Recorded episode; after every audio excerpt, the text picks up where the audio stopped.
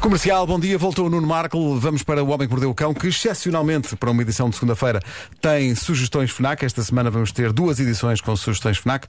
Já lá vamos, para já. Espera aí, não é isto? Ai, Espera faltou- aí. Faltou, então faltou. Falta isto, eu não tô, não, eu perdi a prática. O Homem que Também Mordeu eu. o Cão é Eu uma não sei oferta se FNAC e também é uma oferta SEAT. O homem que mordeu o cão. Título deste episódio: Só chamas o feijão cozido para fazer alguém sair da sua gruta. Ah, é?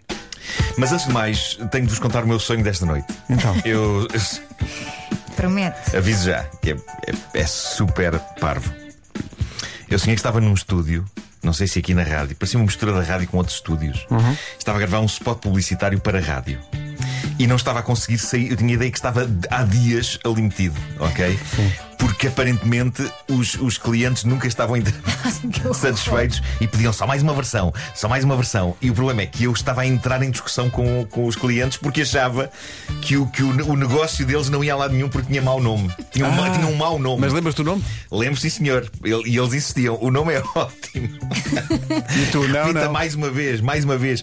E eu lembro de estar a gravar várias vezes. E era assim: para almoçar ou jantar, snack bar, o porcalhão. É que nem rima. É que nem rima. Se rimasse. Não se percebe como é que tu achavas que porcalhão era um mau nome para snack bar. eu dizia-lhes: epá, mas de certeza que não querem mudar o nome do vosso restaurante. E eles: não, não, é ótimo. E eu dizia: "Bem, é que eu não iria a um snack bar chamado porcalhão. E eles: mas havia, há pessoas que vão. Vão e até Há vão por pessoas causa do que nome. vão. Mas porcalhão podia ser porque era de um grande animal. Não, porque repara, Elsa. Se o estabelecimento Que a chamasse especialidade o era o aciadinho, não tinha hipótese nenhuma. Eh, Mas, mas eu, eu, eu dava por mim a pensar: "Epá, isto vai acabar com a minha carreira, eu vou ficar conhecido como o tipo do porcalhão. Exato, exato. E então gravava com a voz mudada: né? Snack bar, o porcalhão. E eles: não, não, Não, vá- não, a sua voz voz." é essa, é com a sua voz. Pá, e eu estava a enlouquecer e eu digo: se, se- se o despertador não tivesse tocado, eu acho que ainda agora lá estava. Eu ainda agora lá estava a gravar o anúncio do snack bar, o porcalhão. É. O porcalhão. Mas tão também bom. há que dizer que existem as santos da badalhoca, não é? Pois existem, bem Se existe- boas. Se existe uma badalhoca onde as pessoas vão, também existe um, por- pode existir um porcalhão. Claro. E podem ser especialistas em carne de porco. Não, sempre, não sabem. Ah, sim, Não é? sim, é porco, mas é porcalhão. Claro. Então, mas É um grande se acaba o porco, porcalhão. porque, porque chamaria o Nuno Marco, não é? Quer dizer, Exato, exato, nada faz sentido. Porque ele Bom, tem este vozeirão sexy. eh, seria. Obrigado, obrigado, Elsa. Eh, seria de pensar que por esta altura já toda a gente tem conhecimento da existência da Covid. Mesmo que haja pessoas que continuam a achar que não existe, nota, existe. Ou que não é assim tão grave, nota, é.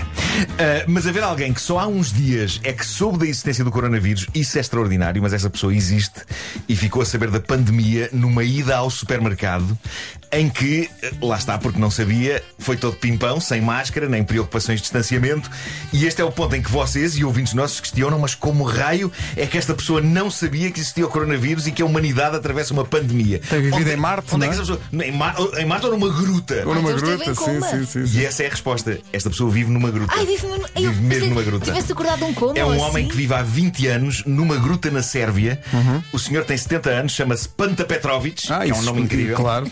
E o facto de ele estar há 20 anos a viver por vontade própria numa gruta revela que ele tomou esta decisão com a nossa idade, Pedro, 50 anos. Mas espera aí, ele, E- ele- ele aos 50 anos foi para uma Aos 50 gruta. anos foi viver para uma gruta. Mas, mas abastece no supermercado, portanto, é, é um homem das cavernas, mas, Mas acho quer que é dizer, raro, isto foi uma, i- uma ida rara ao supermercado.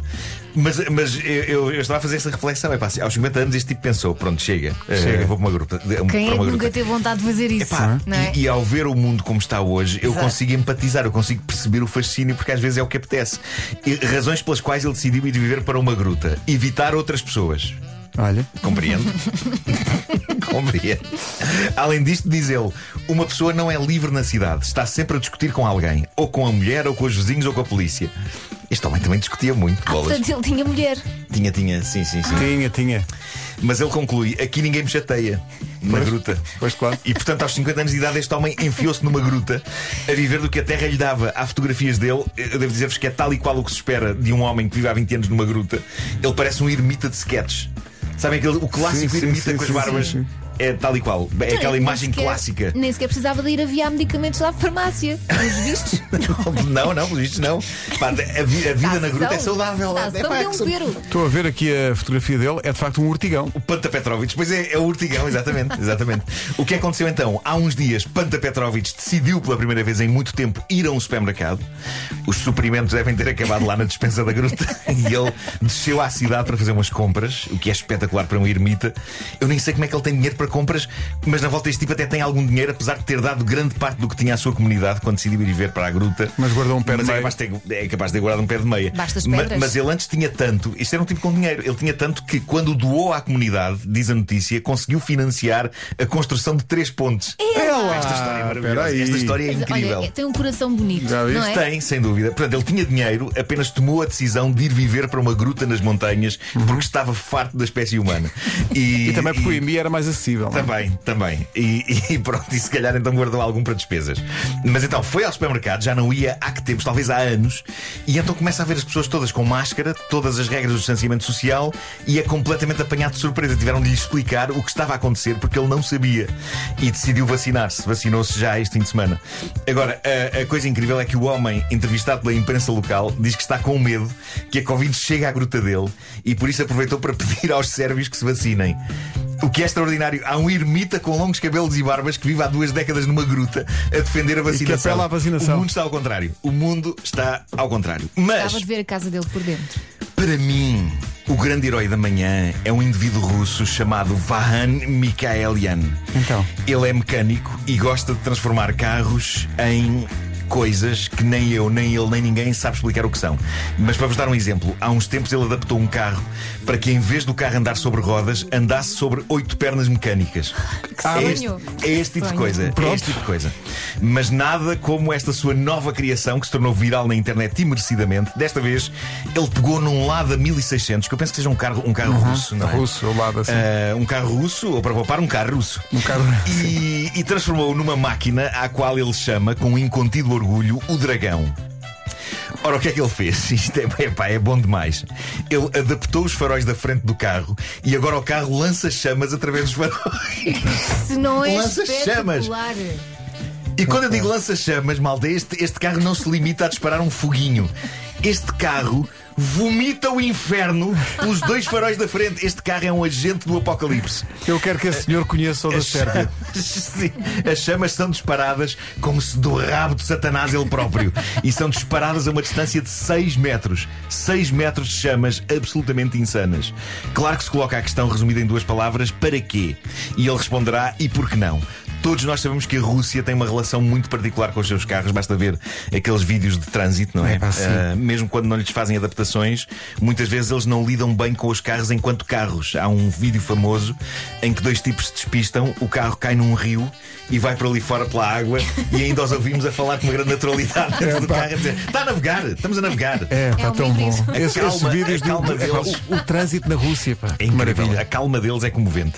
Portanto, não me espanta que isto seja só o começo e que eh, agora haja, por exemplo, uma pessoa a fazer com que eh, dos faróis de um carro saiam disparadas, de facto, as chamas dos infernos. Daqui a pouco eu vou pôr no meu Instagram o, o vídeo deste tipo a mostrar eh, aquilo de que o carro é capaz. É um, é um vídeo espantoso. Eh, Preparem-se. Eh, agora, eu não sei se ele espera conduzir com isto e usar os lança-chamas fora do circuito das exibições. Tenho algum medo, porque isto é menino que ninguém vai querer irritar no trânsito. Sim, sim, sim. Porque eh, estamos a falar de chamas que engolem. São chamas que engolem inteiro o que está à frente.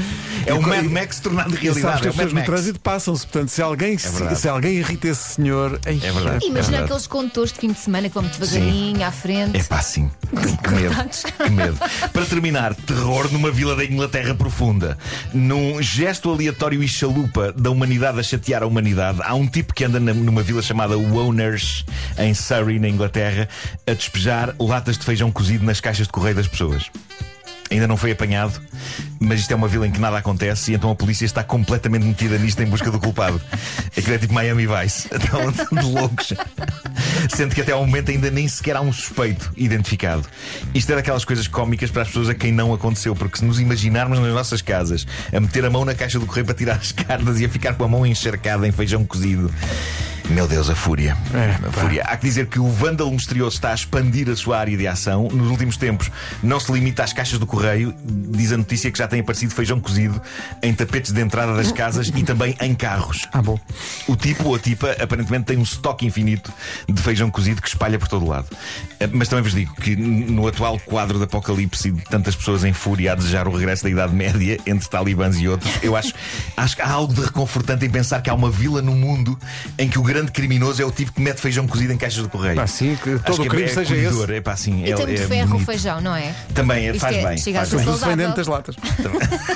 Sim. Claro. E se comeres a lata, claro. Sim, sim. Claro, Não sei. Olha, vamos falar das sugestões eh, FNAC. Vamos! Começo eu, está a precisar de uns auriculares, os novos Oppo Eco, eh, Eco Free eh, 2, já chegaram à FNAC, são leves, têm um design inovador, cancelamento de ruído durante as chamadas e mesmo a tempo das suas férias chega também a grande novidade da Sony, é uma nova câmara fotográfica ZV-E10, lenta, movível, concebida a pensar nos vloggers in the night. Vai ser mais fácil captar os melhores momentos das suas férias e dar-lhes um toque artístico. E esta agora vai falar ao coração dos fãs de Lego e de Super Mario porque junta os dois universos. Chama-se Aventuras com Luigi e inclui o Luigi, o Yoshi cor-de-rosa, o Boom Boom, o Goomba esqueleto e, tal como no jogo eletrónico, o Luigi pode girar, oscilar e voar para apanhar moedas. Isto é muito giro. Na secção livros, a Fnac sugere Guia das Boas Raparigas para serem cabras. Adoro este nome. Certo. De Alexandra Reinhardt é o livro que permite ensinar as mulheres a dizer não ao que não querem e sim ao que querem. Pode ser uma boa leitura para as suas férias. São as sugestões FNAC da edição de hoje do Homem que Mordeu o Cão, uma, uma oferta FNAC, lá está, e também SEAT. O homem que mordeu o cão.